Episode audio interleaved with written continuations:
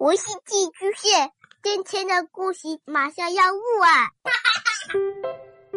孩子的世界充满了色彩和欢乐，用有温度的声音讲你爱听的故事。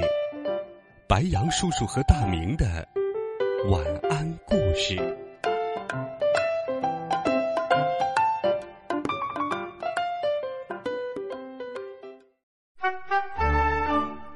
小朋友们、同学们，晚上好！欢迎收听白羊叔叔讲故事。今天是大年初一，新的一年已经到来，在这里祝所有小朋友们身体健康，学习进步。白羊叔叔讲故事也会依旧每天陪伴在你的身旁。地下基地。一天早晨，爸爸停止了研究。主动要求陪我去上学。放学回家的路上，爸爸说：“我带你去一个地方。”去哪里？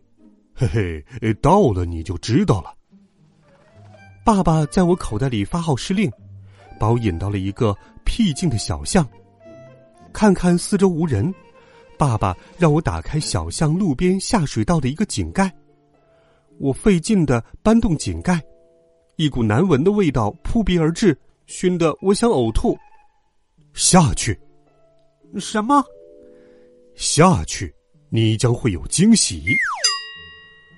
我忍着那令人作呕的气味，爬到了肮脏的下水道里。下水道的光线昏暗，我猫着腰，捏着鼻子，按照爸爸的指示向前走。路上。时不时的冒出一些癞蛤蟆、蜘蛛之类的动物和昆虫，把我给吓了一大跳。我强行克制住恶心和恐惧的感觉，继续前行。看着四通八达、阡陌纵横的下水道，我惊讶的说：“真没想到，在城市下面还有这样一个地下城。”突然，我感觉有什么东西从我的脚边爬过。那东西软乎乎、潮润润、冰冰凉。我低头一看，竟然是一条水蛇，我吓得毛骨悚然，尖声惊叫起来：“啊啊！”我的叫声惊动了水蛇，它昂起头来，张口就要咬我。本来我这段时间跟着爸爸学了武功，只要抬起脚就可以手疾眼快的踩住它的头，或者飞速闪开，让它袭击不成。但是我从小怕蛇，看见他，我已经吓得呆若木鸡。危急时刻，爸爸甩出了一个回旋镖，嘿，击中水蛇七寸的位置。俗话说，打蛇打七寸，蛇的七寸处是蛇的要害部位。爸爸心怀仁慈，扔暗器时力道小，水蛇没有被杀死，却被打痛了。他似乎知道了我们的厉害。低下头，飞速的溜走了。我快要崩溃了，大声说：“爸爸，我要回家。”再往前走走，拐个弯就到了。爸爸却仿佛没有听见我的话。我硬着头皮继续往前走，在一个岔道转弯处，看见了一扇门。西瓜开门。爸爸对着那扇门说。那门竟然自动打开了，它是声控的。当我走进去时，门在身后悄悄的关上了。一瞬间，有无数盏灯在同一时间自动开启，我的眼前亮晃晃一片。当我的视力终于适应周围的环境时，竟然发现，这是一个巨大的地下训练基地，它有好几个足球场那么大。里面摆满了各种训练器械，有一些器械还很大，好像是训练宇航员用的。爸爸，这是什么地方啊？嘿嘿，天书里记载了训练基地胶囊的制作方法，我按照秘籍的记录将它制作出来。它和普通的胶囊一样大小。这段时间。你去上学的时候，我驾驶着玩具直升机在城市里选址，寻找可以安放训练基地胶囊的地方，但我找来找去都没有找到合适之处。地上到处都是人和建筑，就算是没有人也没有建筑的地方，也已经被别人买下来圈上了。没办法，我只好到地下来找地方。最后，我选中了这里。我先将训练基地胶囊塞进土里，再往上浇点水，它就膨胀开来，变成现在这样大小的地下基地了。爸爸，你怎么不叫上我呢？小胶囊被水泡了，竟然能变成这么大的基地，想想太神奇了！我的天哪，它比动画片《忍者神龟》里的地下基地还要酷呢！你不是要上学吗？和你一样，我也太想要这么一个基地了。所以就没等你，以后你就在这里训练吧，在这里你不用再担心会破坏什么东西了。从此，每天下午放学后，我都会到地下训练基地里去训练。爸爸为我制定了更加严格的训练计划，而且各项基础训练的强度都加强了。另外，除了基础训练，爸爸还传授给我许多隐侠特有的功夫。他先教了我一套类似凌波微步的步法，因为这个步法要求脚的动作足够的快和灵活。我刚开始总也走不好，不是左脚绊了右脚，就是右脚绊了左脚，导致整个人摔在地上。但我毫不气馁，练了无数遍以后，终于学会了。我发现，掌握了这个步法之后，我整个人跑起来身形如同鬼魅。爸爸又教了我五行遁术，五行遁术中的五行指的是金、木、水、火、土。水遁只通过潜水隐遁，木遁是运用周围的树木之类的隐遁，比如突然跃到树上，或者躲进灌木丛中，不让人找到我。火遁则是指扔烟幕弹或者闪光弹，暂时让对方看不到自己，达到遁走的目的。金盾则是通过金属制品反射光线，让对方的眼睛暂时失明，然后脱身。最复杂的是土遁，需要事先挖好地道，看起来最神秘，其实不太实用。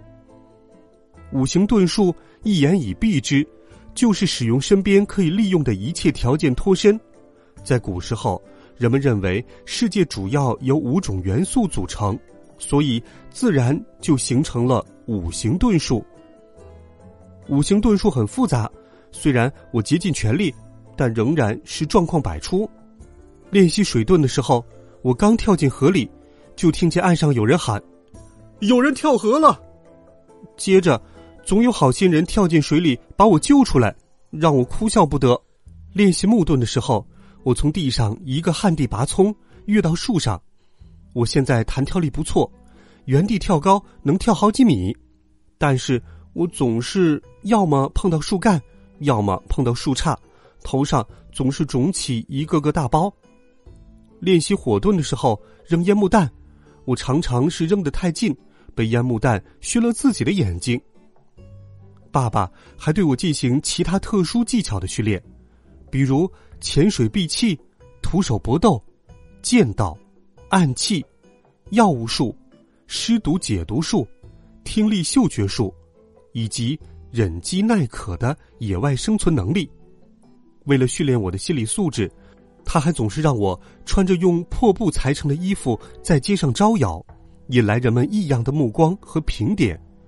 渐渐的，不管别人说什么、怎么嘲笑我，我都不在意了。作弊之苦。又要数学考试了，数学老师冷面杀手是一位特级教师，他教学成功的一个法宝就是考试，三天一小考，五天一大考，到了月末还有一次小测验，我们全都被他的考试弄得整天紧张兮兮的。这段时间我的主要精力都用在了学习武术上，我怕考不好，就动了歪心思。我决定用我最近学的隐侠的功夫去冷面杀手的办公室里看试卷。趁着下课，我施展了凌波微步，来到了老师的办公室外面。我从同学们身边跑过，但是没人看得见我，眼神好的也只能看见一道影子。老师们都不在，大门紧闭，我开门就进去了。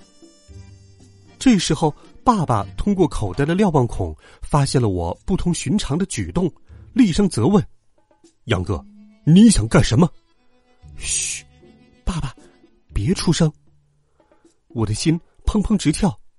虽然我的心理素质增强了，但是做贼还是会心虚的。我轻手轻脚的走到冷面杀手的办公桌前，终于找到了明天的试卷。浪子回头金不换，快住手！爸爸又在我口袋里面喊了。我用手按住口袋，不让爸爸出声。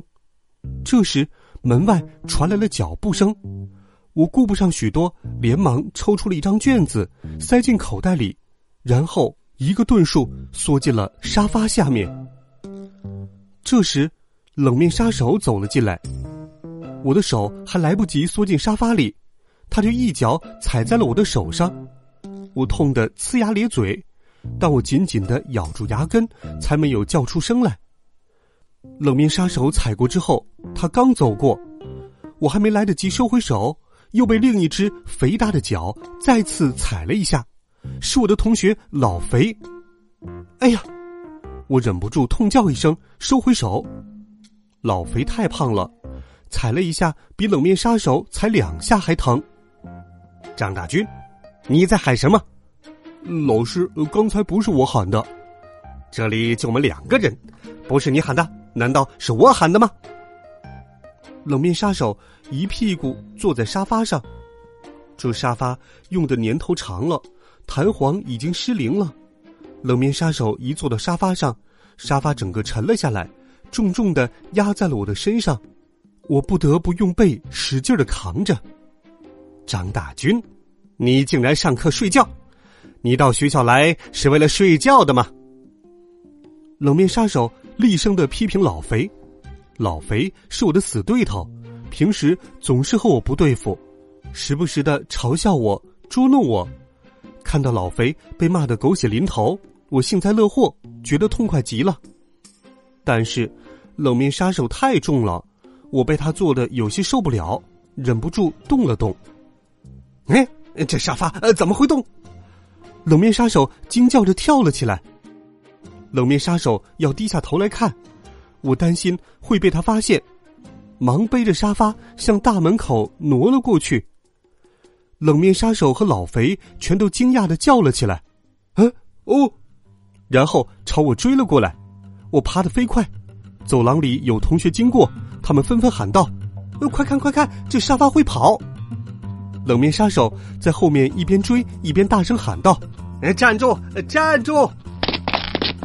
冷面杀手和老肥对我穷追不舍，我背着沙发逃到了学校的水池旁边，看见冷面杀手和老肥要追过来了，我连忙从沙发底下爬出来，跳进了水池里。水池里种着睡莲，我躲在睡莲下面，然后用爸爸教我的水遁法屏住了呼吸，在水里。我看见冷面杀手和老肥把沙发翻了过来，没有看出什么异样，然后又朝水池里看，也没有发现人，两人都觉得很奇怪，挠挠头，莫名其妙的就往回走了。他们俩走后，我从水池里爬了出来，浑身湿漉漉、脏兮兮的。我从学校跑了出去。然后施展飞毛腿的功夫，飞快的往家里跑。风吹在身上，冷飕飕的。我和口袋里的爸爸都连打了好几个喷嚏。啊嚏！啊嚏！爸爸也随我被水泡了，成了落汤鸡。到家后，我从口袋里面掏出那份数学试卷，因为我事先在口袋里放了塑料袋，我往口袋里塞时，它正好被我装在了塑料袋里。没有被浸湿，我如获至宝，心想明天的考试全靠它了。我在家飞快的洗了个战斗澡，换了身衣服，又马不停蹄的跑回学校。我离开时是上午最后一节课下课后，当我回来时，下午第一节课正要开始。虽然没有人发现，但是我错过了午饭时间，肚子饿得咕咕叫。回家之后，爸爸义正言辞的批评我，说我不该用学到的功夫作弊，还威胁我说，如果我再这样，就不教我了。我连忙认错，保证下不为例。晚上，可能因为白天在水里泡得太久，着凉感冒了，不停的流鼻涕、咳嗽。妈妈看见我生病，赶忙安慰我：“没事儿吧？身体要紧，你还是早点休息吧。你要是作业做不完，妈妈打电话跟老师解释一下。”没事妈妈，我必须得把它做完。妈妈被我感动了，说：“那你早点做完，早点休息吧。”哎，宝宝心里的苦，只有宝宝自己知道。好了，孩子们，这一集的故事，白羊叔叔就给你讲到这里，希望你能够喜欢。今天是大年初一，大年初一我们要去拜年了，互相说一些祝福的话，喜气洋洋的迎接新的一年吧。温暖讲述，为爱发声，白羊叔叔讲故事也会每天陪伴在你的身旁。我们明天见，晚安。好梦。